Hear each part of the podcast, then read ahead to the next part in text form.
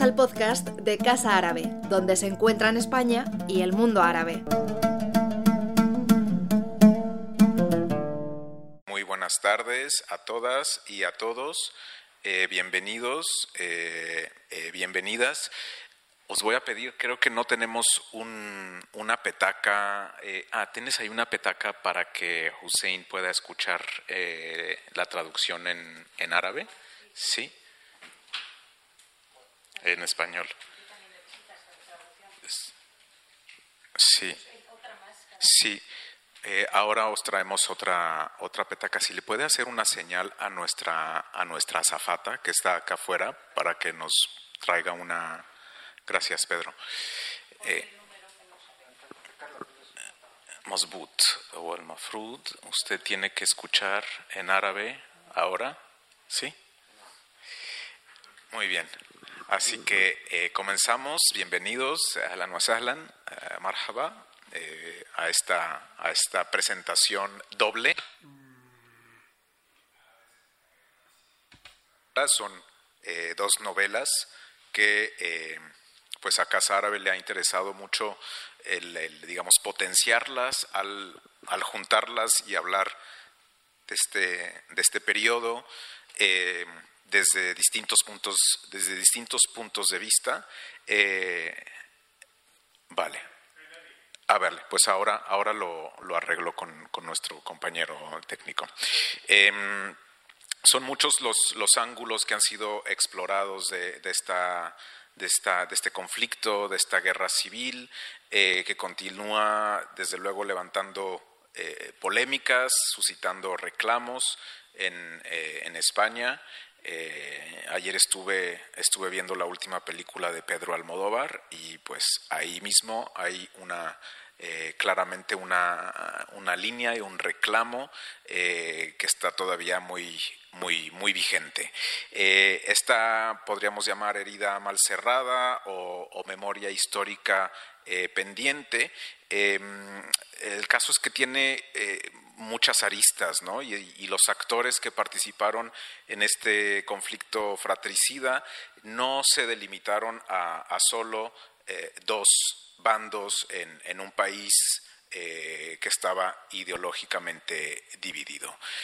Las dimensiones internacionales de, este conflicto, de esta guerra civil, desde luego han sido analizadas, eh, no solo en, en, la, en, las aulas, por parte de la academia, sino eh, también en, en, la literatura. ¿no? Eh, y es cierto que la fuerza de, estos, de, un conflicto como este, la fuerza centrífuga de, las, guerras, eh, atrae a todo tipo de, eh, soldados. ¿no? Sabemos muy bien que en las brigadas internacionales vinieron eh, muchos eh, ciudadanos de, del resto del mundo, voluntarios unos, involuntarios otros, eh, y esto ha generado un, sinnúmero de relatos, eh, de relatos personales y, por supuesto, eh, el, mundo, el mundo árabe, dada también su, su cercanía como vecinos del Mediterráneo, también ha sido, digamos, eh, en parte succionado, como decía, por, estas, por esta fuerza centrífuga de, la guerra civil. Así que esto nos trae al día de hoy a estas dos novelas, Ali el Brigadista, de Hossein Yassin, y En el nombre de padre de Luis eh, Salvago. No son novelas que estén interrelacionadas, pero sí que retratan eh, historias que podrían parecer a primera vista eh, tangenciales, la de un eh, palestino formado en Moscú que combate en las brigadas internacionales, Ali, la de un joven de Tánger destinado en una compañía disciplinaria encargada de los fusilamientos en, Cabo eh, Yubí, en el protectorado español en el norte de África. Eh, tenemos además de ambos autores el privilegio de tener eh, hoy a la arabista Carmen eh, Ruiz Bravo Villasante, especialista en literatura árabe y prolífica escritora de ensayos y, reseñas. voy a introducir brevemente algunas notas biográficas de nuestros dos autores. Hussein Yassin es novelista palestino, eh, residente en Jerusalén. En 1900, nació en 1943, cursó, cursó su educación secundaria en Nazaret y estudios universitarios sobre economía en la Universidad de San Petersburgo en, en Rusia. Eh, también estudió eh, Administración de Empresas en Haifa y Derecho en eh, Tel Aviv. ha trabajado durante tres décadas en el sector de las finanzas desde Ramallah y empezó su trayectoria de, como novelista después de jubilarse estuvo también algunos años publicando artículos eh, eh, de literatura en revistas y periódicas y cuenta con eh, tres novelas, Lámparas en la Oscuridad y Doha del año 2012, junto con esta última del que fue finalista del Booker Prize en árabe del, en el año 2018. Y por parte de de Luis Salvago, él es suboficial del Ejército eh, del Aire y licenciado en Geografía e Historia por la Universidad de Valencia. Fue finalista del Premio Azorín 2017 con su obra Lloverá en septiembre. También finalista del Premio Nadal 2018 con Barán, otra novela, y ganador del Premio de Novela Cátedra Vargas Llosa con En el nombre de Padre. Así que bueno, pues bienvenidos eh, a ambos, bienvenida Carmen y eh, yo simplemente quisiera comenzar con una pregunta a, Hussein.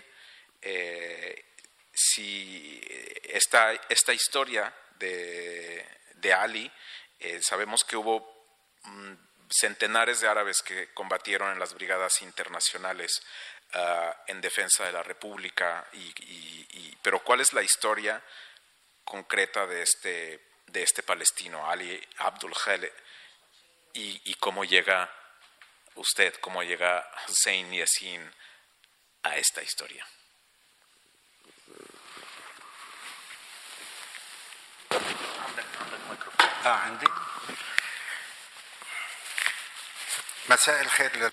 Buenas tardes. Yo la verdad es que estoy muy contento de estar aquí en Madrid, eh, invitado por eh, Karim. Y, la verdad es que estoy muy, muy contento de estar aquí. Ante todo, me gustaría eh, afirmar algo, confirmar algo obvio. Yo soy palestino, tengo una causa una causa que tiene un verdugo y una víctima. Y si la víctima no tiene, no consigue sus derechos, entonces la justicia se quedará muy triste. Eh, yo como cualquier pues, palestino tengo Palestina en mis hombros, en mi corazón. Entonces ahora voy a hablar de Ali. ¿Quién es Ali? Es un eh, rebelde contra eh, la colonización británica, mm, era comunista de un pueblo pequeño entre Jerusalén y Ramallah que se llama Jid. Eh, ingresó en la cárcel varias veces, pasó toda su vida perseguido un rebelde perseguido. Cuando hubo, cuando tuvo la oportunidad de alistarse en un frente internacional donde mm, para combatir el mundo eh, reaccionario, inclusive Hitler y Mussolini, en contra de las fuerzas del bien y los eh, luchadores por la democracia. Ali decía que su cuerpo solo se mueve por la lucha. Se vino desde Palestina hasta aquí, se alistó en las brigadas internacionales, murió en el 17 de marzo del 38 en el frente de Madrid. Se, se trasladaron sus restos a Albacete en el 1 de abril 38. Eh, eh, le hicieron, le celebraron un, un funeral militar glorioso y eh, él eh, pues era un oficial de alto rango.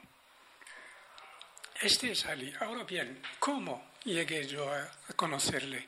Pues como cualquier eh, intelectual humanista, la tragedia española me conmovió.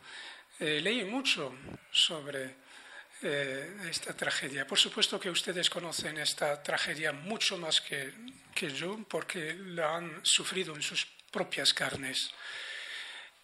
De repente los eh, árabes no escribieron sobre la tragedia eh, española, pero Najel Sedqi escribió un artículo sobre la guerra civil.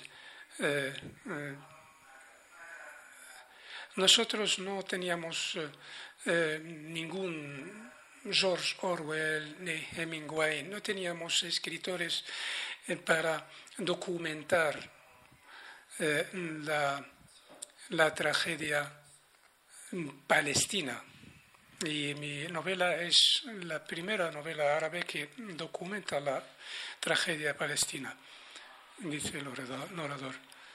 Eh, un historiador que ha sido mm, el profesor mío en Leipzig, eh, que es profesor en Leipzig, me dijo que eh, varios palestinos participaron en la guerra civil española. dos de ellos murieron. Uno se llama Fauzi Nabulsi y el otro Ali Abdel Khalek. De forma que esto para mí era como una bomba. O sea, que nosotros, los palestinos, hemos estado allí. Entonces, ¿por qué nos mienten? Nos dicen que los árabes son salvajes, que son reaccionarios y que no sirven para nada. Esta novela es mi pequeña contribución para arrojar luz sobre eh, cómo han participado los árabes palestinos en aquella guerra civil.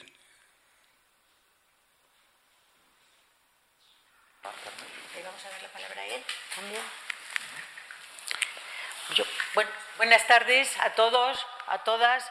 Muchas, muchas gracias por estar, porque aunque se retransmite por YouTube o YouTube o como se pronuncie, y eso siempre da ampliación y amplificación a, a, este encuentro o a este debate, pero el encontrarse realmente con las personas que uno conoce o que simplemente han venido interesadas en una cuestión tan importante y viva, a pesar de que hayan pasado tantos años, pues es, distinto, es distinto estar presencialmente. Damos también en, estas gracias la bienvenida y las gracias añadidas a los editores y editoras de ambos libros, porque se han esforzado y han realizado algo complicado, una decisión que, implica y que, y que, en unos tiempos tan difíciles como los actuales para el libro todavía tiene más, más mérito. No sé si le parece oportuno a Luis Salvago, que ya que ha tenido una primera palabra el señor Hossein Yassin para presentar su obra, él tuviera un, un turno parecido para exponer, sobre todo para aquellos que todavía no la han leído, y aunque en este acto vamos a hablar del tema propuesto, detrás hay la idea de una presentación. Ya se ha presentado el libro, ya es conocido de muchos, pero bueno, aunque algunos todavía no lo conocen, pues creo que un pequeño turno, si le parece al señor Karim Hauser, que es el que ha propuesto este tema común, creo que sería justo para que lo resumiera. Hola.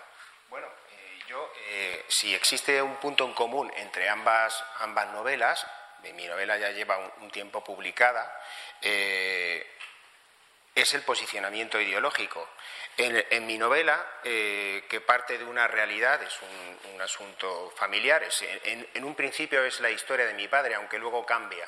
la realidad se hace ficción, ¿no? Y vuelve a la realidad desde la ficción. Bueno, pues yo ahí lo que planteo es eh, una situación en la que un hijo no responde a las exigencias políticas del padre, a su posicionamiento ideológico. No importa la idea. hay que pensar también que la historia de mi novela tiene lugar al inicio de la guerra civil, es decir, cuando, cuando digamos que España está dividida en dos posiciones ideológicas muy diferentes eh, y, se da la circunstancia de que el protagonista, León Sartori, eh, llega un momento en que se cuestiona, él es empujado por el padre al Sáhara, a, Cabo Jubi, un, destacamento eh, militar que había en el, en Sáhara español, al norte, que hoy en día se llama Tarfaya, y él es empujado por el padre a, formar parte de, todo esto que estaba sucediendo. Se sabía que iba a haber una guerra civil y, bueno, mi padre estuvo en ese momento, cuando aterrizó el Dragón Rapid en, el Sáhara español, eh, mi padre lo presenció todo y tengo las fotografías. Entonces yo quise sacar la historia desde esas fotografías. Ese es el punto en común, el posicionamiento ideológico en, el instante en que la gente tiene que eh, inclinarse por una idea y la otra, y con respecto al libro de, de, Hussein Yassin, es por qué un palestino que tiene una razón de peso para luchar por sus propias ideas, porque su territorio es un territorio ocupado, es una tierra arrebatada, eh, porque sale de Palestina a luchar a una guerra que no es la suya. ¿Qué espejo encuentra en ese lugar donde le gusta sentirse reflejado. Ese es el punto en común que yo veo, principal, teniendo en cuenta además de que estamos eh, hablando de eh, un territorio eh, árabe, de religión musulmana, todo ese punto en común. Pues entonces yo voy a leer un poco lo, lo, primero que tenía preparado y después hacerles dos o tres preguntas, salvo que quieran interrumpirme y entrar directamente vas a leer, como no tenemos esta traducción para nuestros, el papel tendríamos que poder Nosotros no estamos traducidos, nosotros dos. No, exacto. tiene que escucharlo en, en árabe y para eso mm, deberíamos de poderles facilitar a los intérpretes una copia de lo que... Bueno, pues no lo leo, lo digo. me da lo mismo, me da lo mismo. Muy bien. Bueno, lo que he dicho es que la convocatoria de esta tarde tal y como la ha formulado e ideado Karim Hauser, es reunir a dos autores que tratan de una misma época, esencialmente, por lo menos en la parte, el núcleo, digamos, de la novela, los años de la Guerra Civil Española, o como dice el profesor Pedro Martínez Montávez en unas palabras iniciales de Ali el Brigadista, la guerra incivil española, como la llama. Ahí coinciden en el tiempo, de alguna manera, en el tiempo álgido, las dos novelas coinciden y yo voy a plantear aquí una cuestión mm, que obedece a mi interpretación. La voy a plantear un poco distinto, un poco distinto. Mi pregunta para los dos, en este caso, es, o mi planteamiento es, si en el caso de España, por ejemplo, eh, si el bando llamado nacional, el, blanco, el bando de Franco, la parte del, ejército ¿no? que, se, que se subleva, mm, si ofreció la independencia a los marroquíes que se incorporaran a la lucha. Si una parte del compromiso para atraerlos, aparte de que formaban parte del ejército, muchos de ellos ya, pero si una parte del compromiso era dar la independencia a Marruecos o dar la independencia al norte de Marruecos. Si eso piensan que formaba parte de las razones por las cuales, una de las razones por las cuales los marroquíes entran, una parte de los marroquíes entran en la lucha con las tropas sublevadas. Eso, una primera, una primera pregunta. Luego hablamos de Palestina. Que en el libro del señor eh, Ali, eh, el libro de Ali del señor Hussein Yassin, hay una frase que me llamó mucho la atención, solo una, porque él no habla en general de Marruecos. Y él dice que si la República, el gobierno legítimo, legal en aquel momento, eh, hubiera dado una posibilidad creíble de independencia, de futuro de independencia a Marruecos, la historia o el alineamiento hubiera sido distinto. Esto es lo que en un determinado momento lo dice, pero no lo hicieron. Es como si esa parte, e, esa es la primera pregunta. ¿Quién quiere empezar? Empieza. Sí.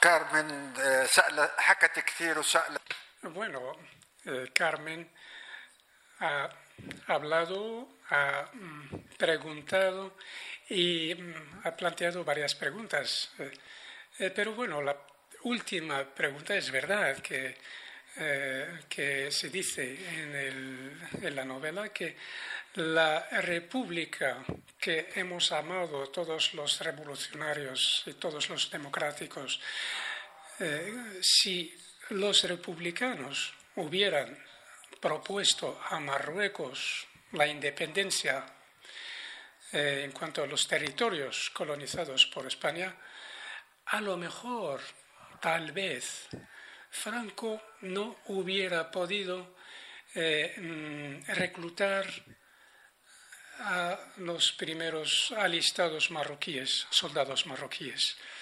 Incluso a lo mejor eh, esos soldados igual ni se hubiera animado para rebelarse contra los republicanos. Yo no soy quien para decir dónde se han equivocado y dónde han acertado, pero ha sido una pregunta que yo planteaba en la novela para la, historia y para los historiadores. Yo, aunque he estudiado historia, eh, no me he documentado lo suficiente ni he estudiado el asunto en profundidad, porque yo me dedico sobre todo a, la narrativa de ficción. No obstante, yo me he informado y además eh, me viene de familia la historia. Entonces, eh, sí que puedo hablar con mis leves conocimientos acerca del asunto y además de mi condición de militar. Eh, hay una circunstancia que desde mi punto de vista se ignora.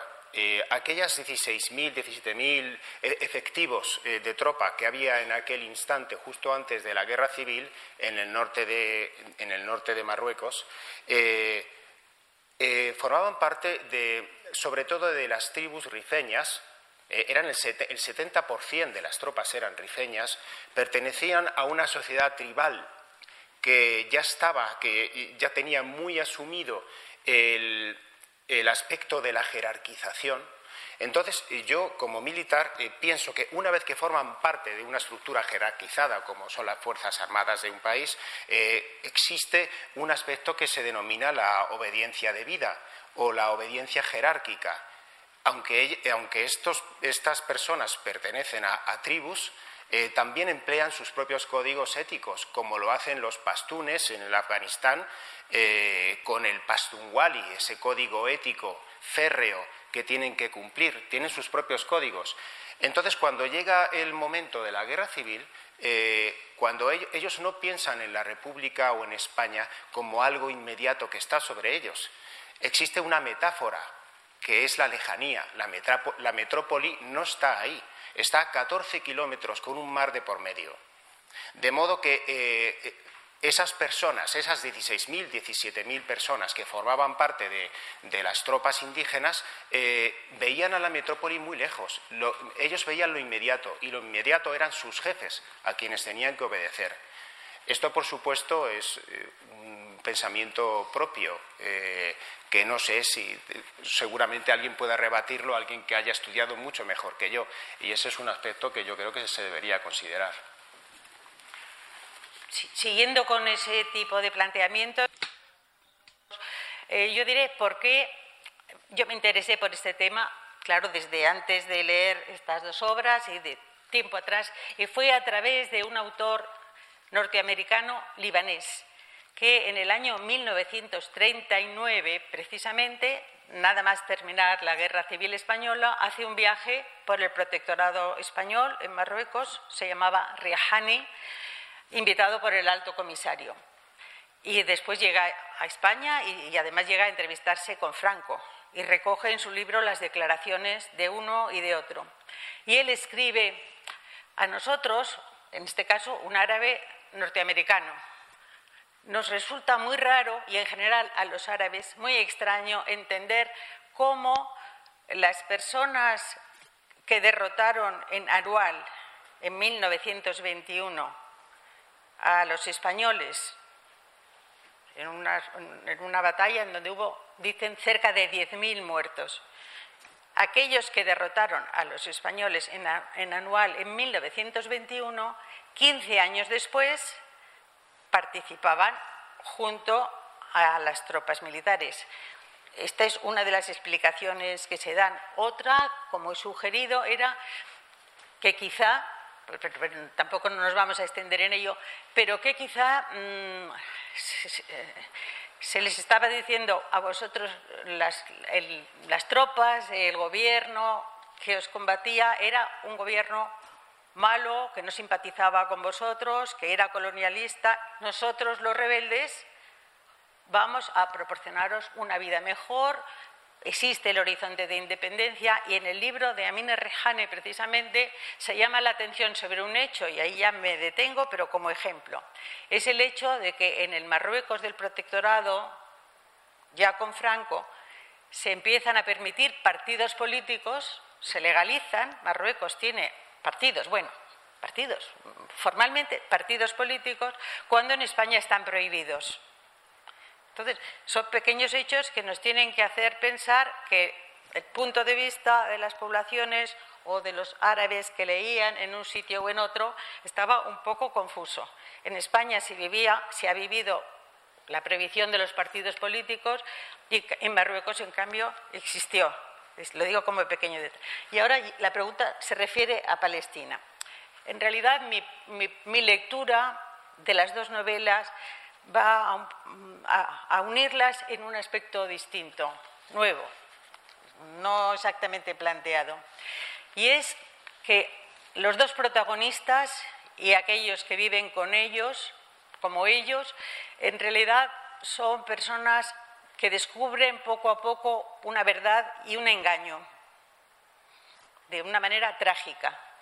Son distintos engaños, son distintos países, son distintas vidas, pero en realidad a ambos, en mi lectura, les, eh, les sucede, pasan por esta trayectoria. En el caso de Ali, el engaño que experimenta o el descubrimiento, mejor dicho, que experimenta de la verdad, eh, viene cuando descubre, eh, precisamente a finales de los años 20 y comienzos de los años 30, que los camaradas judíos comunistas en Palestina, con los que él está unido porque pertenece al Partido Comunista en Palestina, no siendo judío, pero siendo comunista y camarada suyo, cuando llega el momento, los momentos álgidos de las huelgas de los trabajadores árabes, de las reivindicaciones básicas de los palestinos, este, estos camaradas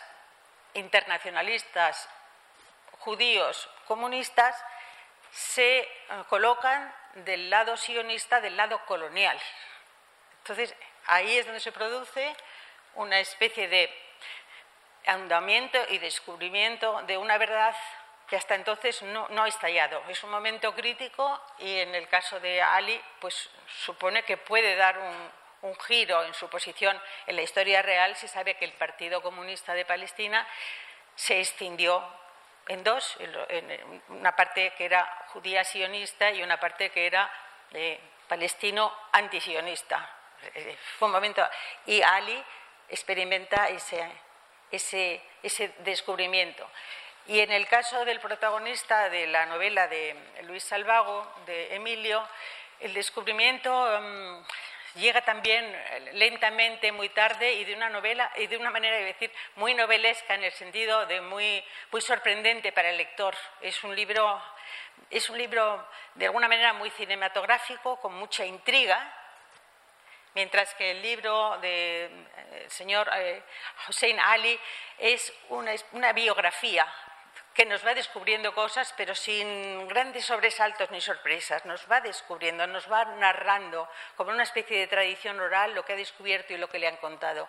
En tanto que en la novela, la novela de Salvago, hay, hay recursos, sorpresas, vueltas atrás, eh, intriga, encubrimiento, y el personaje central a lo largo de todas las páginas, muy lentamente, poco a poco, a través de pistas, va hilando, adivinando lo que puede haber sido esa figura paterna y no voy a describir el final, lo que pasa, pero al final eh, efectivamente descubre que pues a todos ellos se les ha, a él, a él, al protagonista, a Emilio, como a Ali, a ambos se les ha castigado sin que ellos lo supieran. A ambos se les ha enviado a un lugar lejano para que no estén en, el centro de los acontecimientos y puedan decidir libremente. En el caso del protagonista mm, que está enviado a Cabo Jubi, no es que esté enviado a un sitio solitario solamente y un sitio apartado de lo que sucede.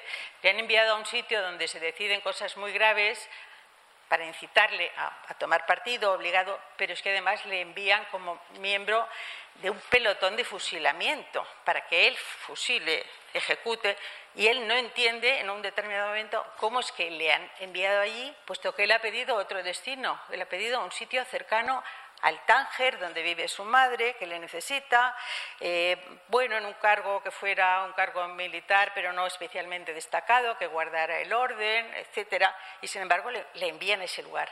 Y la novela tiene mucha intriga, en ese sentido, desde luego la van a leer y no la van a poder dejar hasta llegar al final, porque, porque lo que descubre es no solo que está engañado, sino que le han castigado y que los que lo han hecho no lo han hecho solo o exclusivamente por ideas, ni por motivos ideológicos, ni por un bando ni por otro, sino como tantas veces se comenta en las familias y en las guerras, por historias en donde la venganza personal de padre a hijo, de hijo a padre, de un familiar a otro, ha operado y ha durado, como en las teleseries que yo veo últimamente con mucha frecuencia, esas venganzas operan y a veces tienen más incidencia que, bueno, que, la propia guerra en sí, que el propio enfrentamiento de bandos. Bueno, lo que quiero plantearles, ya lo he dicho en realidad, es que yo veo un nexo entre las dos y es que dos jóvenes que, que están que tienen a su padre y al mismo tiempo están privados de él por varios motivos, viven semi-engañados y a lo largo de la novela ellos, con su esfuerzo, su búsqueda de libertad, su búsqueda de conocimiento, su experiencia, van llegando a una situación dramática. En el caso de, de Ali, en realidad, a donde le envían es al frente de España, entre otras cosas porque mm, no quieren que siga en Palestina. Eh, él, nos explicará quién le envía, quiénes le envían. Y en el caso de, no puedo destripar la novela, pero el caso del, protagonista de Salvago y de otros, como Emilio, los que le envían son bueno, unas personas que no aparecen hasta el final de la novela. Quienes le han enviado a ese lugar le han castigado por, sin que él haya tenido ninguna culpa y le hayan colocado ahí. Ese es un punto de vista mío como lectora que me gustaría que me dijeran si en qué punto comparten o no uno de los aspectos de la novela. Esa especie de engaño, de búsqueda a través de los secretos, de las palabras no dichas, de la censura, del conocimiento y, y cuando llegan al conocimiento se produce la tragedia. Pues si quieres, cambiamos de orden. ¿Te toca a ti? Bueno, eh, mm, volviendo a, ese tema, el protagonista en mi novela se llama León. León. Y él establece eh, una amistad además con un saharaui, un saharaui que es Abbas, sí que significa león también en su, en su idioma. Y, bueno, él eh, también utiliza a a Abbas eh, como, una, como para pensar para sí mismo si, lo que le está sucediendo es verdad con respecto a su padre, ¿no? Eh, porque también Abbas tiene su propia historia personal. ¿eh? Él, no tiene padre. Entonces, aquí sucede, más se parece Abbas al protagonista de, de Ali el Brigadista, porque porque también eh, a su padre, si no recuerdo mal, eh, me he leído la novela entera y he tomado muchísimos datos, eh, pero no recuerdo cómo, fue, lo mataron, creo que fue a los padres, ¿no? Y entonces es adoptado por los tíos. En fin, son, en este caso personal, hay algo que les toca muy de cerca y es que desaparece la figura paterna y en este caso materna también. Entonces eh, son un, poco personajes que van, se desplazan por la novela eh, con cierta pérdida de referencia y siempre están buscando eh, algún lugar donde anclar el sentido de su vida. León en mi novela se siente perdido porque eh, no puede, no acepta aquello a lo que el padre le obliga, no, entiende, por, no es que no comparta la idea, lo que no comparte es por qué tiene que compartirla. Y en el caso de, Ali, eh, Ali eh, se va a, luchar a Palestina y él lucha en varios, lo tengo anotado ahí en varios, varias partes de la novela, deja muy claro que él lucha como si luchase en Palestina de alguna manera él está viendo en España eh, esa guerra que está librando, dice, cualquier campo de batalla es, un, campo de honor. ¿eh?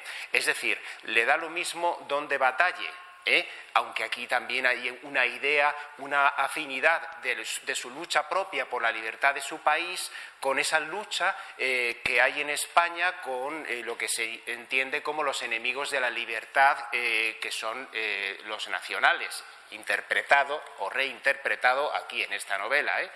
Cada uno tiene su punto de vista, lógicamente. Entonces, eh, yo creo que ahí eh, sí que hay esa coincidencia de sentimientos y que la, falta del padre pues, les, hace, les da una pérdida de referencia a la que acogerse.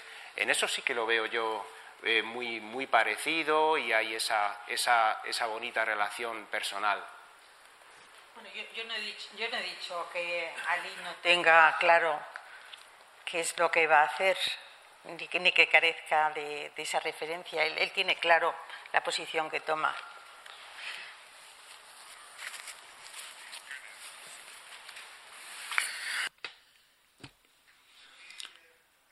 Mi compañero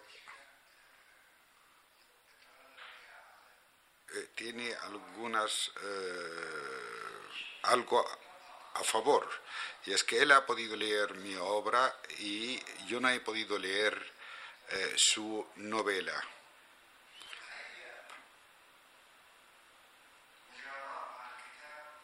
Por tanto, cualquier comparación no va a ser tan cierta, pero eh, yo he escuchado las palabras de mi compañero, el novelista, sobre Ali, y él dice que hay un acercamiento entre el protagonista en mi novela y el protagonista de su novela.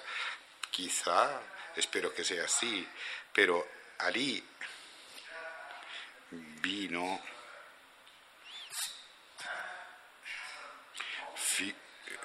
Según la quiero decir que eh,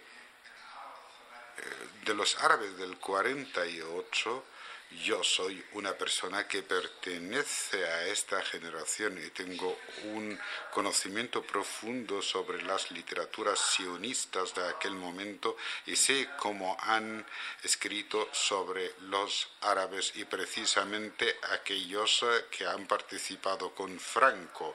Eh, siempre les han descrito como asesinos, violadores de mujeres, eh, saqueaban las casas y eh, eran 300.000 personas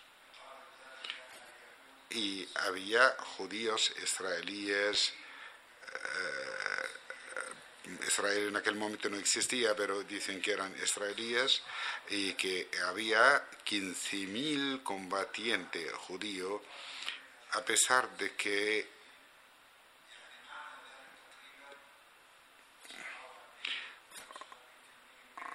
lo, que quiere decir que el 45% de los combatientes internacionales de las brigadas internacionales eran israelíes, y esto no es cierto.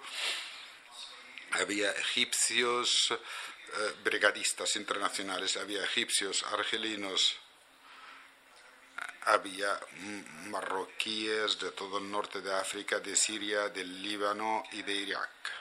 Por tanto, los árabes existían con la República y yo he centrado mi cuento sobre los palestinos. Eran 17 personas. Ali es uno de ellos. Ali ofreció su vida al pueblo español o por la libertad del pueblo español. Y nadie sabe nada de Ali Inclusive los españoles con los cuales me he encontrado aquí no sabía nadie que había un personaje que se llama Ali, que es un palestino, palestino que ha luchado aquí y que ha muerto aquí. Sí, saben de eh, la otra figura del palestino que falleció aquí. Es verdad, eh, estuvo aquí durante tres meses y estaba muy interesado en el tema de la prensa militar pero no sabían nada de Ali. Por tanto, mi novela da una respuesta a dos preguntas. La primera pregunta es que eh, la cuestión de defender muy fuertemente a los marroquíes. Franco, a través de los aviones en las montañas, perdón, ha podido eh, reclutar a muchos pastores de camellos, de cabras, etcétera, y los trajo aquí en aviones. No sé si es cierto o no, pero yo lo que se procura, eh, lo, que, lo, que, lo que podemos detectar, perdón, es que había una reclutamiento era obligatorio y creo que nunca jamás hubo más de 80.000 marroquíes como combatientes y algunas fuentes hablan de 300.000 combatientes marroquíes. Pero los judíos de todo el mundo que han participado en la guerra civil, quizá, quizá pueden ser 3 o 4.000 combatientes. Eh, por aquel arco eh, que se ha construido en Barcelona por los judíos que han participado, se menciona que hay miles y miles de judíos que han participado y esto no es cierto. Esto para mí era sumamente importante para decir a la izquierda internacional y precisamente la izquierda en España, para decirles que nosotros los palestinos hemos estado aquí, hemos luchado a favor del pueblo español y nosotros tenemos mucha hermandad en este sentido o a causa de este hecho. Y pero el personaje de Ali no tiene hermanos ni hermanas.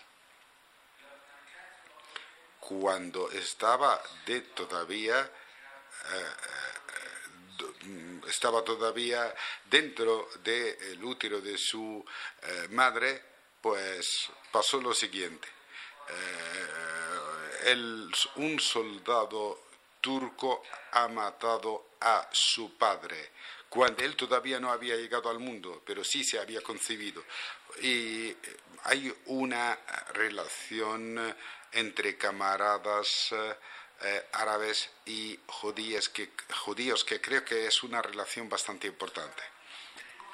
Sin mm, extenderme yo he hablado de esta relación entre los camaradas comunistas palestinos y israelíes o judíos en aquel momento. Todos los camaradas que vinieron a Palestina vinieron para construir una sociedad eh, basada en la justicia social, pero sobre una tierra donde, eh, donde los dueños de esta tierra no existían en el proyecto, es decir, existieron comunistas, sí querían justicia social, pero no querían la presencia de los, eh, de los palestinos que son los dueños de la tierra. Yo siempre hablé de este tema y he dicho una frase sobre este tema. Ellos respiran, respiran Marx y Carlos Marx, eh, es decir, son marxistas, pero después cuando comen, comen al estilo Hertz. Por tanto, agradezco a todos.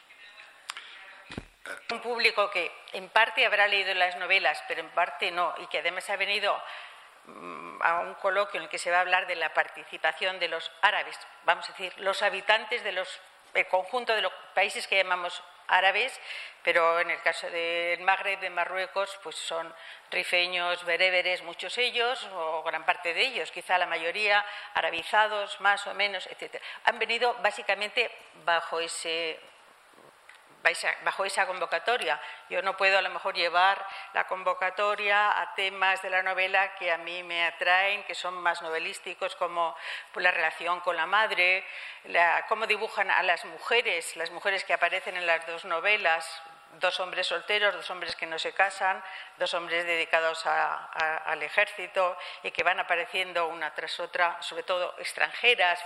No puedo llevarlo a esto, eso sería cuestión de tertulias y estoy segura de que teniendo una novela y otra por separado o juntas darían tertulias literarias y debates extensísimos, pero ya que la convocatoria es como nos ha tal y como se ha hecho, sobre todo para hablar de esa participación de los árabes, yo entré con aquella primera pregunta porque me extrañaba bastante, es decir, en la disparidad de planteamiento, pero también la encuentro lógica. En el caso de Palestina, en el caso de la búsqueda de Ali y el encuentro de Ali y la recreación de su biografía, en parte documentada y en parte añadida a través de tradiciones o comparaciones con otros casos, está el hecho colonial presente entonces y hasta ahora llamémosle a esta época, si queremos, postcolonial. Está de moda decir que estamos en una época postcolonial, pero busquemos otra palabra entonces para describir la situación que se vive en Palestina y que vive la población palestina bajo el control del Estado de carácter sionista.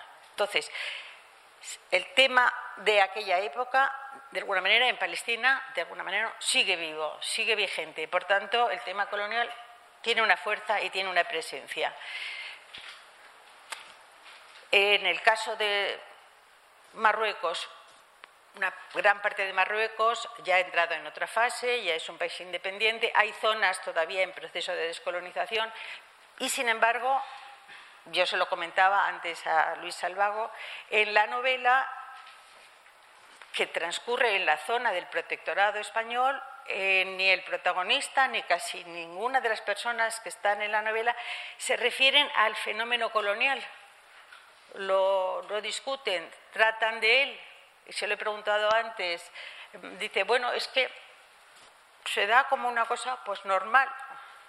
Y claro, para los marroquíes de, esos años, de varios lugares y de época actual, dar como normal y como asimilado el fenómeno de la colonización, no, creo, que sea, no creo que sea así.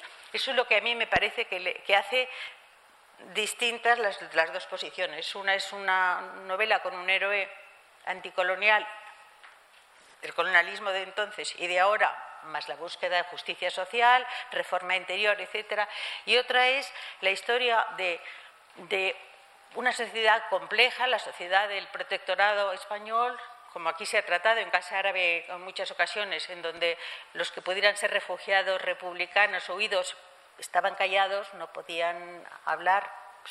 Ahora se están haciendo películas sobre todo ello y, libros. Y, y, seguramente pues muchas de las personas que allí vivían tampoco eran muy conscientes de todo lo que estaba en juego.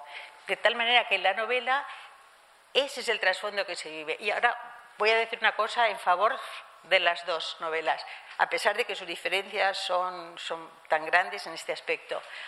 Y es que las dos tienen un amor por la tierra, por el país, por los lugares, que, se que trasluce todas las páginas. Uno lee esa novela sobre, sobre todo las 150 primeras páginas, que, que transcurre, es la parte en que transcurre la vida del protagonista hasta que se va a la Unión Soviética, y, y pues toda la zona costera, Haifa, Jaffa, cuando llegan a Nazaret, cómo cruzan desde el sur del Líbano hasta, hasta el norte de, de Palestina y atraviesan los caminos eh, de, contrabandistas y de intercambios locales, cómo llega a Jerusalén. Todo aquello está contado con un amor y con un conocimiento directo que para los que lo leemos, efectivamente, como en cualquier obra, nos, nos, atrae, nos lleva, nos hace vivirlo.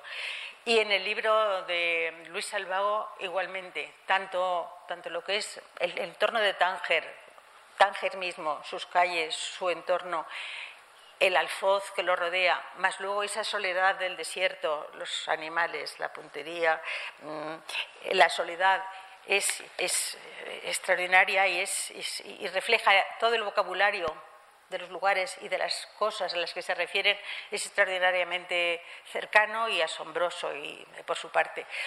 pero yo decía que no aparecen los elementos árabes de esa misma manera, pero sí hay dos, al menos dos elementos árabes en la novela, en la suya, bastante complicados, este Abbas o este león en árabe, que luego viene sorprendentemente a tener un papel destacado. Es, como la otra cara del protagonista. Es decir, que este protagonista o este narrador, o ambos, mm, se desdoblan y, de alguna manera empatizan con el árabe o con el magrebí. Bueno, no me extiendo esto porque tienen que leerlo, pero es lo que más me extrañó. Como pregunta, una pregunta respecto a mujeres, He dicho que no, pero algo se puede, algo se puede decir. Sí, muy bien. Sí. Es que, eh, verás, en, el caso cuando Ali Abjubalek, no lo pronuncio bien el apellido, Abjubalek, vale, eh, va a luchar, eh, piensa en la... Va a luchar a España al frente de Madrid ¿eh? Eh, es verdad que, eh, digamos que hay una traslación de su idea de ocupación de su tierra de un país colonizador, lo lleva a España. En el caso de, los árabes o los marroquíes en, el bando de Franco, hay que tener en cuenta que hay la, la verdadera depositaria de la condición de colonia es la República que es el gobierno leal, es el gobierno leal a la República. Ellos sí que representan a la colonia, pero en cambio eh, las tropas de, África, sí, al colonizador. Eh, y en cambio eh, Franco no representa a esa colonia. Ellos no lo ven así. ¿Eh? Si realmente se enfrentan, como en el caso de Ali, se enfrentan a la colonia, lo, correcto es enfrentarse al ejército de la República. Es mi punto de vista, vamos, eh, como yo lo veo. Bueno, eso lo que está diciendo es lo que yo he sugerido al principio como posible interpretación. Que Franco, bueno, en general, en general, todas las potencias coloniales suelen decir nosotros somos es, es, un argumento de guerra, eso es parte del discurso de la propaganda bélica, suele ser nosotros estamos obligados a colonizaros, pero realmente nosotros, nosotros somos más bien fraternales y nos vemos obligados a estar aquí para evitar que entren otros que son peores y que son enemigos nuestros y vuestros. Entonces, en el caso de Palestina, mm, pues la situación de alguna manera que se produce es algo parecido. Es decir, eh, lo que se les viene a decir es mm, nosotros venimos a ayudaros, vosotros estáis en una situación, eh, digamos, dominados por los turcos otomanos, venimos a ayudaros a independizaros, realmente no somos colonizadores, somos mandatarios y os vamos a ayudar en el camino del progreso. Es un poco el argumento colonial eh, la argumentación colonial suele ser eso, hasta que yo en este sentido soy bastante, claro, anticolonialista y crítica, por tanto, eh, hasta que los pueblos pues van descubriendo pues que son también coloniales, claro, con matices, pero España ha solido decir, ah, bueno, aquí tenemos a Víctor Morales, autor del libro El colonialismo hispano-francés en Marruecos, y tantas personas que han trabajado sobre estos temas históricamente o sobre los brigadistas, hay expertos hoy en día, mm, hay novelistas.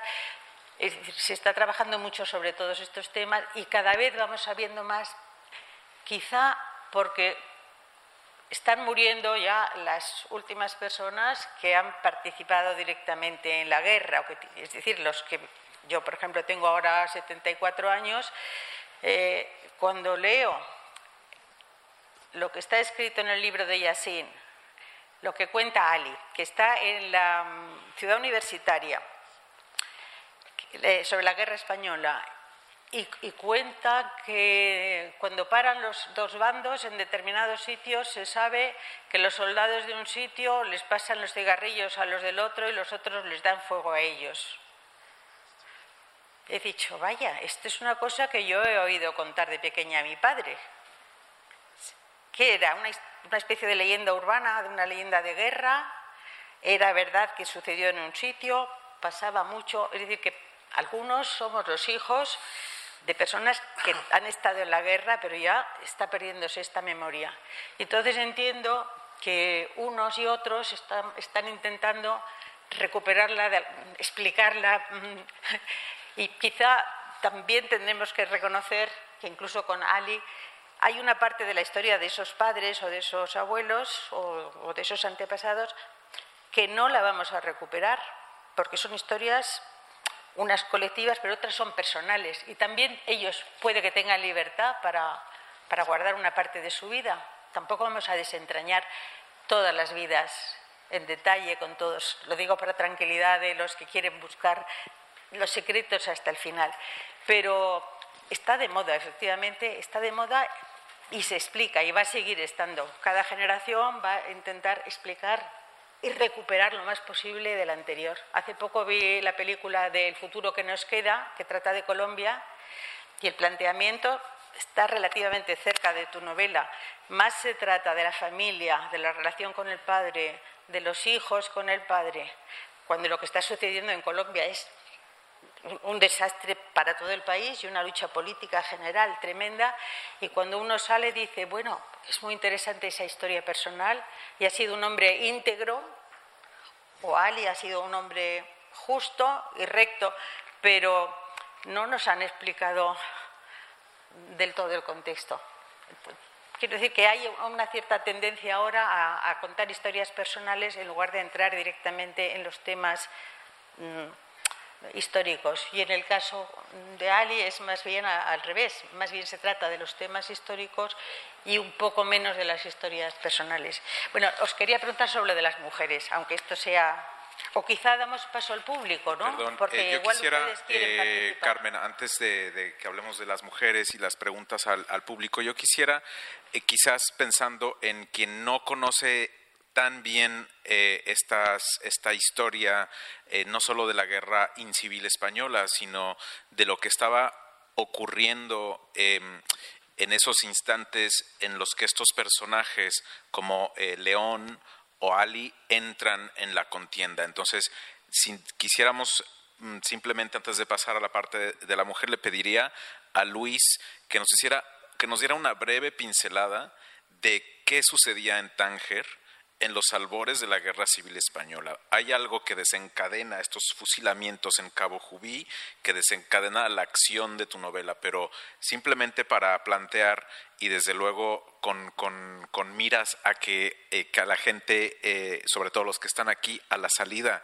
compren este libro eh, y ver qué es, qué es lo que, que acontece después, pero ¿qué era, qué pasaba en ese, en ese Tánger que hemos, de, de este Tánger que hemos hablado como, como decía Carmen, en, en, Casa Árabe varias veces, pero simplemente danos una pincelada de si nos puedes hacer un, un, primer encuadre de, de, tu novela Tánger en, en, ese momento. Pues eh, Tánger era una ciudad en aquel tiempo que era de todos y era de nadie. Era, en esa ciudad vivieron mis padres eh, la mayor parte de su vida y bueno, yo lo que ellos me han contado eh, yo lo podría reducir metafóricamente a una calle. La calle más famosa del Tánger Internacional se llama la calle Siagins, la calle de los plateros, que está en el Zoco Chico, el Petit Zoco. Eh, y allí siguen existiendo eh, dos cafeterías muy famosas de aquel Tánger español. una se, llamaba, se llama el Café Central y el otro el Café Fuentes, de la familia de este pintor tan maravilloso que, que pintaba ahí en Tánger. Bueno, esos cafés siguen estando hoy en día, existen, está uno enfrente del otro. En los inicios de la guerra civil, cuando la gente empezó a tomar partido por una u otra idea, llegó un momento en que se, tiraban las sillas del uno al otro lado de la calle Siagins. Cuando yo me enteré de eso, supe, bueno, Esto es la metáfora perfecta de este lugar que luego acabó eh, pegándose tiros todo el mundo. Empezaron con sillas en la misma calle y luego se, pegaban tiros y se fusilaban. Claro, esto sucedió lo mismo en este destacamento de Cabo Jubi, ahí en, el norte del Sáhara español, que por cierto, Cabo Jubi eh, fue durante tres años, estuvo de jefe de, de escala Antoine de Saint-Exupéry, ahí empezó a concebir el Principito y escribió ya alguna otra novela como Vuelo Nocturno. Eh, bueno, pues eh, allí en Cabo Jubi sucede lo mismo. A mí me contaba mi padre que cuando eso sucedió, de una noche para la otra, la gente tenía, tú, como, tú estabas allí, eres militar, soldado, suboficial, ¿con quién te quedas? Estamos en un lugar alejado de la metrópoli y tienes que posicionarte por un lado, sabiendo que si te equivocas es el fin. Eso es el traslado de aquella calle Siagins a ese desierto en el norte del Sáhara y luego al resto de España, en una escala ya muchísimo mayor. No sé si con eso te he respondido. Pues este, ahí, tenéis una, una, pequeña, yo creo, contextualización para, para comenzar con, con en el nombre ser neutra, voy a definirme. Esa frase de que era de todos y no era de nadie, yo diría, era de los marroquíes. Y luego ya añade el otro. Y luego está la superestructura colonial, donde se da ese, hace un, pequeño añadido. Yo quisiera a, a Hussein Yassin preguntarle por esta, por la importancia de Moscú de la Unión Soviética en el, um, digamos, en, la um, eh, movilización de, eh, de, Ali, ¿no? Y bueno, habiendo también leído su, su biografía, eh, Hussein, su paso por San Petersburgo, desde luego hoy en este siglo XXI el papel de Rusia y, esa imagen que, que, ideológica de Moscú ha cambiado radicalmente. Pero si nos puede también explicar ah, la importancia de Moscú y en, la vida o en la movilización de este personaje para llegar a España.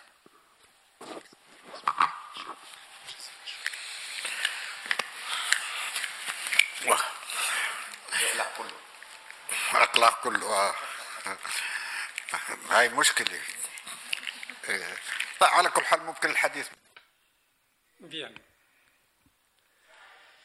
Eh, la movilización de los, del público internacional para que se dirija al frente español y que se alisten en las brigadas internacionales, eh, eh, esto era tarea del Comintern, que era la organización que organizaba todos los partidos comunistas en todo el mundo. Y para la contienda española tenían una oficina en París mm, a través del cual llegaron todos los eh, brigadas o brigadistas que llegaron a España, los británicos, que llegaron a España, pues pasaron por París. Lo mismo para los franceses, eh, que es como Comintern, de forma que era una organización eh, comunista internacional. En aquel entonces, eh, la Unión Soviética era la referencia eh, principal eh, de los partidos comunistas con su fuerza militar, su, su ideología, sus teóricos, y es verdad, entonces no es ningún secreto de que la Unión Soviética tenía un gran papel en esto, además de proporcionar armamento para los brigadistas. Además, con participación directa por parte de eh, soldados soviéticos. Es verdad que también hay un pequeño papel de México. Eh, es verdad, se trata de un país que entonces era pobre, pequeño y lejano. Ah, esto en cuanto a la pregunta. Y si me permite, Karim, eh, quería contestar escuetamente mi, compañera, mi, compañero le, reprocha a Ali por qué no se alistó con los que han, que han sido en contra de eh, Franco. Eh, Ali es un palestino, eh, está en contra de la colonización y basta con que los aliados de Franco eran Hitler y Mussolini, y Mussolini. Por lo tanto, los palestinos no podemos alistarnos en las filas de los fascistas. Mm, uno, un palestino que vino aquí, que se llamaba Joseph Najib o Najib Youssef, era secretario del Comité de Combate o de Lucha contra los nazíes y los fascistas en Jaffa eh, desde los años 30. Najib Youssef, este, eh, después de la guerra, no tenía ninguna patria, porque si hubiera vuelto a Palestina, pues eh, su destino era la cárcel. Entonces él emigró hacia Perú y yo personalmente estoy interesado en su caso y sigo investigando, pero todavía no, no he alcanzado eh, gran cosa. Esto sería eh, mm, mi respuesta a eh, lo que ha dicho el compañero cuando ha dicho que por qué Ali, el palestino, no se alistó eh, en, en, el bando de Franco. Eh, esto no, me molestó un poquito a lo mejor, pero hay que ver que los palestinos siempre hemos luchado por la libertad, entonces no podemos alistarnos en el otro bando. Muchas gracias a empezar con nuestra ronda de preguntas entre vosotros. No sé si tenéis alguna, alguna pregunta, si no, eh, seguimos con, con, la pregunta de las mujeres que tiene ahí preparada Carmen. Bueno, esa va a entrar de todas maneras. Adelante. Bueno, yo primero felicitar a Casa Árabe, a Karim, a, a Carmen, en fin, hacer un acto como este me merece la pena. Yo soy profesor visitante en Túnez y hay un libro muy importante que ha traducido una parte una compañera de Carmen, que es Nieves Paradela, que es el libro de Nayati Sizki, que fue el representante de la Cominter, era en parte palestino, descendiente de turcos y de egipcios, para conseguir que el número importantísimo de soldados musulmanes que tenía Franco desertara. Que el número es desconocido, porque son 120.000. 108.000 de Marruecos, algunos venían de Marruecos francés, y 12.000 de Sahara. Y Nayati Sizki pues, se disgusta mucho con los mandos republicanos cuando un grupo del primer tabor de Sahara es capturado prisionero, es paseado por todo Madrid y luego fusilados. Y dice, ¿para qué he venido yo aquí? Además, luego eh, no es muy sabido y a los militares españoles les molesta porque la famosa legión eran 35.000 que las cinco unidades más condecoradas del ejército de Franco en la guerra civil son cinco unidades indígenas. Entonces yo, Carmen, lo que te sugiero, como buena arabista y seguidora de esta casa, que se haga una traducción completa del libro Nayati Sizki, porque es un testimonio excepcional. Yo en mis conferencias lo uso. Un árabe que viene a España es un hombre neutral, que los fallos o no de los comunistas en el gobierno republicano, él pone muy bien a Jesús Hernández, pone muy bien a Dolores Ibarro eh, Pasionaria. O sea, es un libro interesantísimo y no está traducido. Y, y le pregunto a Sálvago, ¿usted sabía que el número de musulmanes de Franco eran 120.000? Y termino.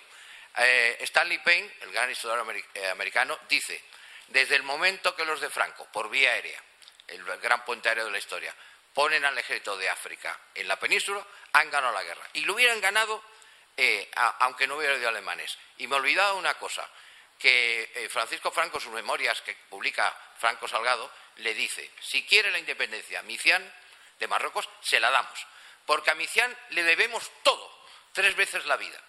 Ayer, la, vida de relación de Franco con Micián, ahora están escribiendo una biografía, tengo las ganas de que se publique y se presente aquí, que será interesantísima. La referencia al libro de Najati Sidki y la propia figura de Najati Sidki aparece con mucha frecuencia en el libro, en el, propio libro del señor eh, Hussein. Y efectivamente, la, primera, en español, la, la, primera parte que se traduce del libro de Najati Sidki en España, una parte de sus memorias, figuraron en la tesis doctoral de Nieves Paradela que dirigió el profesor Martínez Montávez, que se publicó en la Autónoma, y entonces ahí ya venían unos primeros fragmentos, los primeros cuando se consiguió el texto, que, se, que yo me acuerdo el día que vinieron y habían conseguido el texto en árabe, porque era rarísimo encontrarlo. Después, eh, en varios lugares ha seguido trabajando en la revista Nación Árabe, ya publicó una traducción bastante completa y bastante amplia. Luego también ese libro, por parte árabe, se ha estudiado también de una manera muy amplia y muy completa y la directora de cine egipcio, egipcia, eh, Amal Ramsis, ha, realizado una película completa sobre, sobre la figura de Najati Sedki, no solo sobre él, sino después sobre su familia, el destino de sus hijos, eh, los lugares en donde han estado, la vuelta a Palestina, sus relaciones con Unión Soviética es un poco lo que decía antes, es verdad, cada vez van aflorando más cosas. Cuando yo era estudiante en, la universidad, en los primeros cursos, por ejemplo, la cuestión del Sáhara era, eh, lo que pasaba en el Sáhara era secreto, creo que se secreto oficial, eh, formaba parte de lo que se llamaban los secretos oficiales, una cuestión de la que no se trataba. El año anterior, mi hermano, por ejemplo, lo había estudiado, plazas y provincias africanas, como libro de texto en preuniversitario. Y al mismo tiempo eran secretos oficiales. Es decir, que en nuestra propia historia el conocimiento colectivo va siendo muchísimo mayor ahora, pero ahora han pasado muchos años. Con el caso de Palestina, imaginemos que los años de la guerra civil española coinciden con los años de los tres años de huelga decisivos, 36 a 39 en Palestina, y del debate sobre si se detiene la inmigración sionista a Palestina o qué va a pasar. Entonces, en España vivimos en una burbuja con nuestras cosas, por lo cual, añado, la llegada, aunque sea simbólica o en pequeño número, de personas que vienen directamente de Oriente y que hablan con la población y que les transmiten lo que está sucediendo en el otro lado del Mediterráneo desde su vivencia de palestinos, tiene un valor añadido, porque en España se vivía, en España la población, no me refiero a los, a los entendidos, ni a los militares, ni a los que están en los secretos de las cosas, sino a lo que es el conjunto de la población, pues desconocimiento muy grande, de tal manera que cuando llega el año 47 y llega por la partición en la ONU, España ni siquiera está en la ONU representada, ni siquiera forma parte de la ONU. Es decir, que todo esto que está sacando, que está aflorando, pues tiene un valor especial, lo mismo que si alguien de los compañeros míos o un poco mayores que estuvieron luchando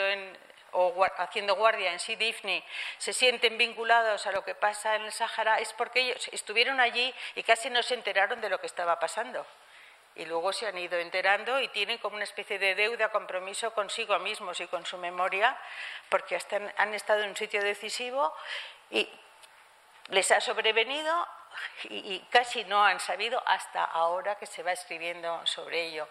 Mi, mi interpretación, ¿eh? Hacer alguna pregunta por parte del público. ¿Quieres responder? Muy bien.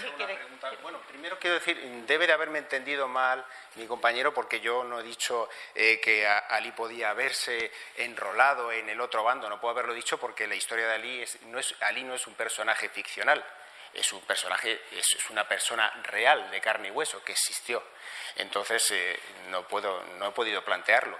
Y respecto a lo que dice usted, eh, yo me baso muchísimo en los datos eh, del general eh, Gárate Córdoba, eh, que desde el principio dice que había unas tropas establecidas antes del conflicto, de, que se desatara, de 16-17 mil efectivos, que luego a lo largo de los años eh, quedaron en unos 80 mil. Eso eh, ya lo he dicho al principio, yo no, no, soy, no trabajo de historiador, mi documentación es desde la documentación e información de otros historiadores, con lo cual lo mío usted comprenderá que hay que cogerlo de esa manera. También no solamente solamente me fío de él, me fío de él porque hay otras personas que han escrito, como eh, Rosa de Madariaga, acerca de todo este tema, que aprueba esas cifras. Recientemente, en un artículo suyo que he leído, aprueba esas cifras y las da como al menos aproximadas. No puedo decir si ciertamente fueron así. Bastante bien lo ha hecho y Rosa Madariaga es muy amiga Ah, Bueno, comentaros que en, en YouTube hay muchos, está viendo muchos comentarios, eh, no tantas preguntas, pero sí que eh, tenemos algunos, algunos comentarios bastante eh, animados. Eh, nos, ¿Eh? No, no, os voy a contar ahora mismo, porque hay una pregunta. Nos dice, nos dice una persona que eh, dice, creo que el, el planteamiento de Carmen no se acerca a cómo se han producido los alistamientos. Franco eh, trabajó mucho la política de hermandad y pro-islam y el lema para alistarse fue rojos infieles, que no creen en Dios y que hay que matarlos. Además, el tema del sueldo, que fue un atractivo. El, perfil de los alistados no tenían inquietudes independentistas después de la eh, pacificación. Y también hay un comentario, esto ya ahora si, eh, si queréis comentarlo, un comentario de Mark Almodóvar sobre el personaje de Ali. Eh, comenta que en realidad Ali llegó a España después de que los guardias británicos le ofrecieran un trato. Es decir, o se pudría en la cárcel o se tenía que ir a España con la República. Eh, no sé si Hussein tiene algo que decir al respecto de este personaje eh, o de este, de este comentario. Eh, ha dicho Luis que Ali es un personaje real y mi pregunta que quería yo hacer, eh, quizás desde un principio, es construir un relato o una novela a partir de un hecho real re- eh, presenta una serie de, eh, creo, dificultades para mantener eh, quizás esa precisión sobre los hechos reales y qué licencias ha podido tener el autor sobre el personaje eh, para recrear o reconstruir parte de su vida.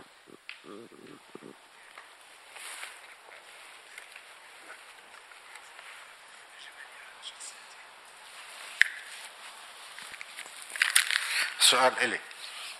Eh, eh, en cuanto a, mi, a la pregunta, sí, en efectivamente, Ali mm, procedió a España directamente de la cárcel. Como dije, pues ha sido, Ali ha sido encarcelado casi un centenar de veces. En aquel momento, pues eh, eh, había pasado 19 días en la cárcel y, eh, él decía que era un preso político y entonces ha estado protestando eh, sentado en el suelo totalmente desnudo como una forma de protestar. Entonces, en aquel momento, eh, el, el- el director de la cárcel le propuso, venga, tú, Ali, que te consideras como revolucionario, ¿por qué no te alistas con los brigadistas y nos dejas en paz? Entonces, eh, Ali hizo lo mismo, acompañado con dos presos, eh, digamos, de régimen mm, general, que eran eh, judíos, y los tres vinieron. Ahora, Najib Yusuf vino por su propia iniciativa. Eh, Fauzi también, o sea, del un total de 17 que llegaron aquí, el único que llegó mm, directamente desde una cárcel ha sido eh, Ali. Todos los demás vin- vinieron por, de su propia iniciativa, lo cual no le, no le desmerece a Ali en su hazaña. Cuanto a la segunda pregunta. Yo no he dicho que la única razón o propuesta de que entrasen los rifeños o los marroquíes del norte fuese porque esperaban ayuda a la independencia. He dicho que es una cuestión a considerar, es una propuesta y que en el caso de Rejani en el año 39, cuando la entrevista a Franco, le plantea directamente la, cuestión de la independencia y le contesta que sí, que es un, que por supuesto que además España ha ayudado a la independencia de, ha dado la independencia a las naciones sudamericanas. Y claro, Rijani se ríe bastante y dice, bueno, la han dado o se la han tomado, ¿no?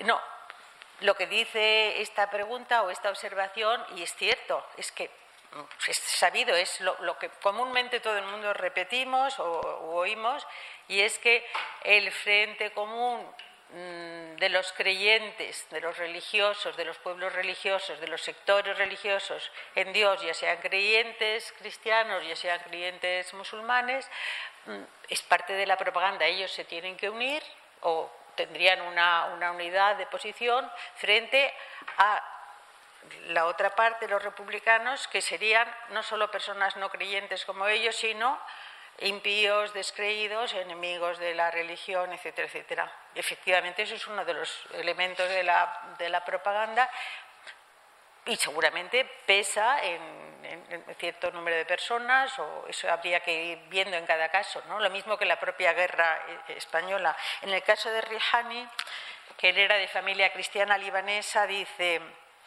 cuando entrevista a Franco, yo no soy partidario de la dictadura en el mundo, tampoco soy de los que profesan toda admiración a los dictadores. Además, el general Franco tiene principios religiosos e incluso de iglesia que rara vez he soportado. Él era cristiano, ¿eh? de tradición. Tampoco la palabrería y el mal que hay en las gentes de iglesia. Sin embargo, dice, estoy convencido de la sinceridad de ese primer hombre español. Y luego dice, luego dice que hay que tener en cuenta la falange y que la falange no es religiosa. O sea que se unen musulmanes y cristianos, pero luego Franco está unido con la falange y lo que entienden desde fuera es que la falange no es religiosa en el sentido de que es, es anticlerical y propugna, según dice él, una enseñanza laica, libre, moderna. Fíjese lo que se decía en el año 39 recién eh, ascendido al poder. Es decir, que las cosas son un poco más como contestación.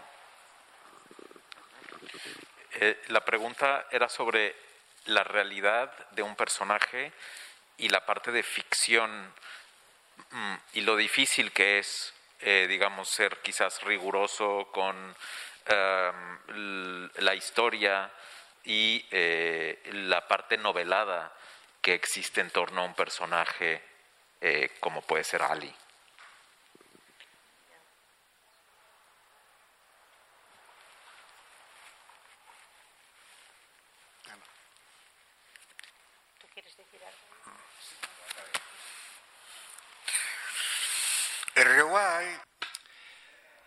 El novelista es un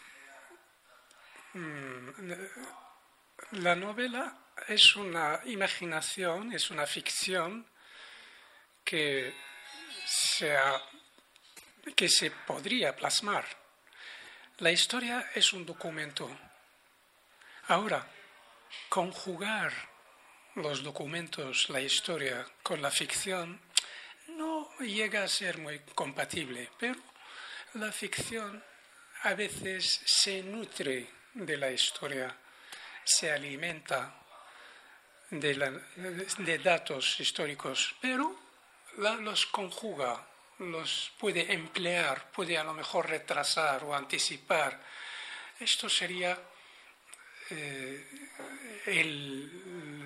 la columna vertebral de cualquier novela, es imaginación, es ficción. Ahora, ¿cómo he mezclado esa persona real que vino aquí y que se alistó y que luchó contra Franco y que son realidades como cómo hizo cómo, con quién estuvo, con quién habló. Todo esto es ficción. Yo cuando digo que Ali por ejemplo, en Moscú, pues eh, conoció a Olga en el tren. Eh, por supuesto que esto no es real, esto es, ficción. Y cuando digo que Ali, eh, cuando empezó la revolución del Moral en el 29, eh, Ali dijo cuando estaba en Moscú, ¿cómo voy a aprender de la revolución en Moscú cuando eh, ha estallado en mi propia tierra una revolución? Esto es verdad. Y entonces cuando volvió, cuando digo, por ejemplo, que eh, Ali murió en Madrid, y esto es muy importante, tal vez, tal vez, mm, Ali no se mató en Madrid, pero Madrid es la capital. Eh, y en, el relato, en eh, mm, la eh, novela, podríamos hablar de España, podríamos hablar también de Madrid. Esto indistintamente, pero podría ser ficción. Cuando digo, por ejemplo, que Ali participó en una batalla en un chalet blanco y que mm, de un total de 36 solo sobrevivieron 5. ¿Acaso Ali era de los salvados o de los eh, muertos? Eso no tiene, no tiene, no reviste ninguna importancia.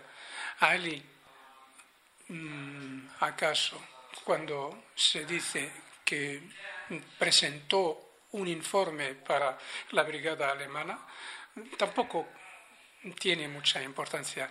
De forma que yo he eh, añadido algunos detalles. Cuando digo, por ejemplo, que Ali pues eh, mm, eh, tuvo como amiga una compañera española que, que era cantante, ¿esto acaso ¿Es verdad? ¿No es verdad? La verdad es que carece de importancia, de forma que hay una conjugación entre los hechos y entre la ficción.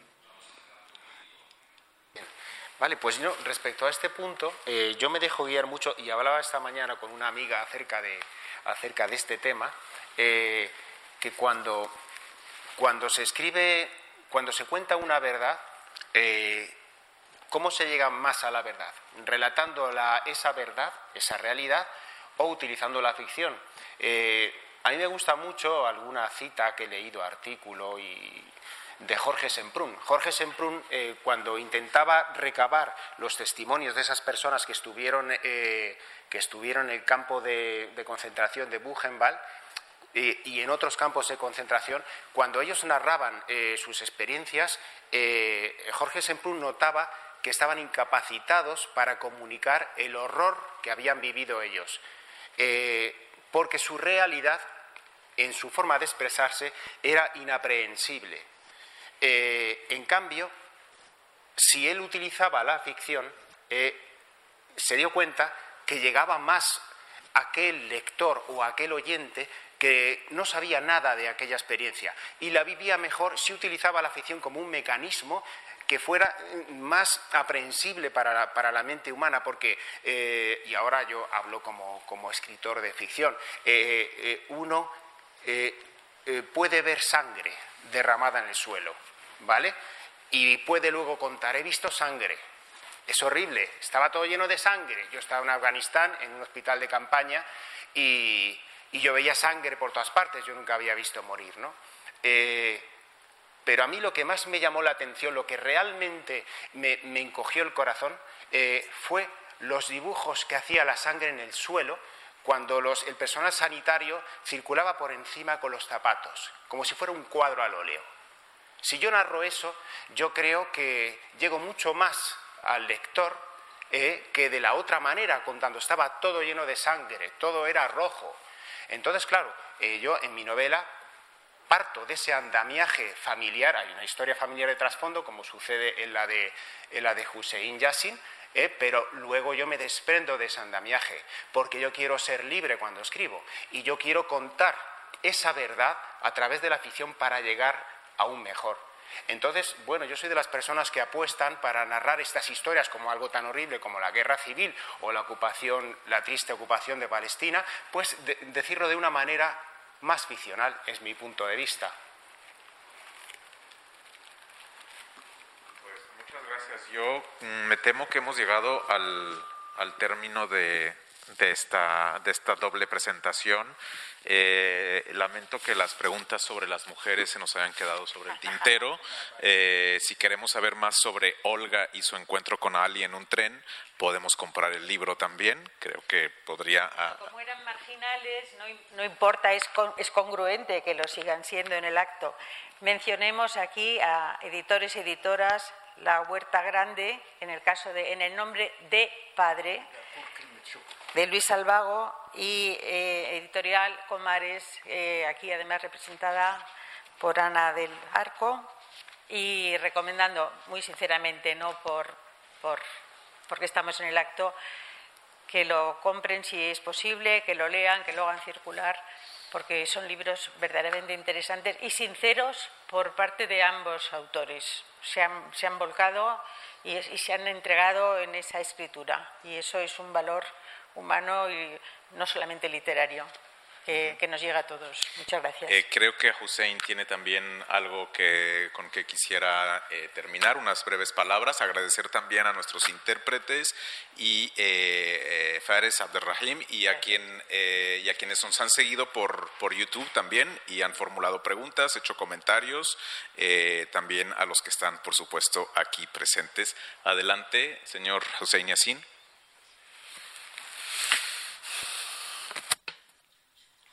Muchísimas gracias. Eh, muchísimas gracias a usted por haberme brindado esta oportunidad de, estar aquí en Madrid como un huésped de la Casa Árabe. Muchísimas gracias a usted, gracias a la Casa Árabe también.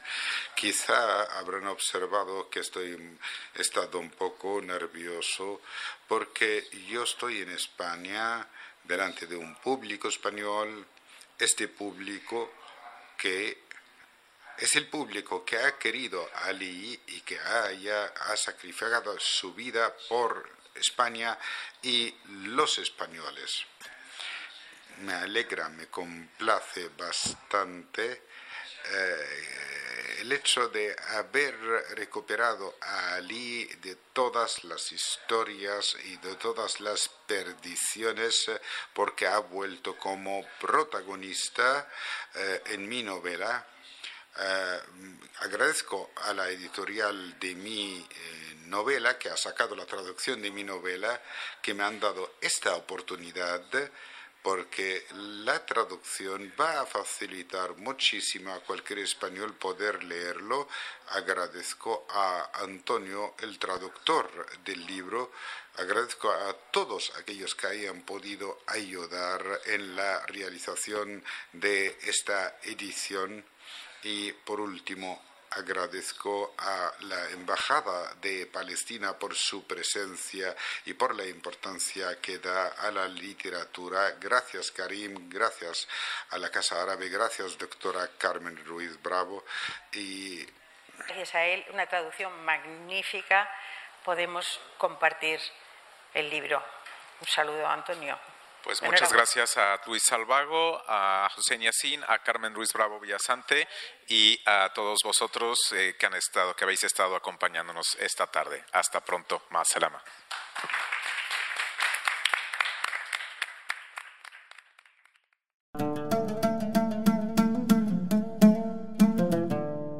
Gracias por escucharnos.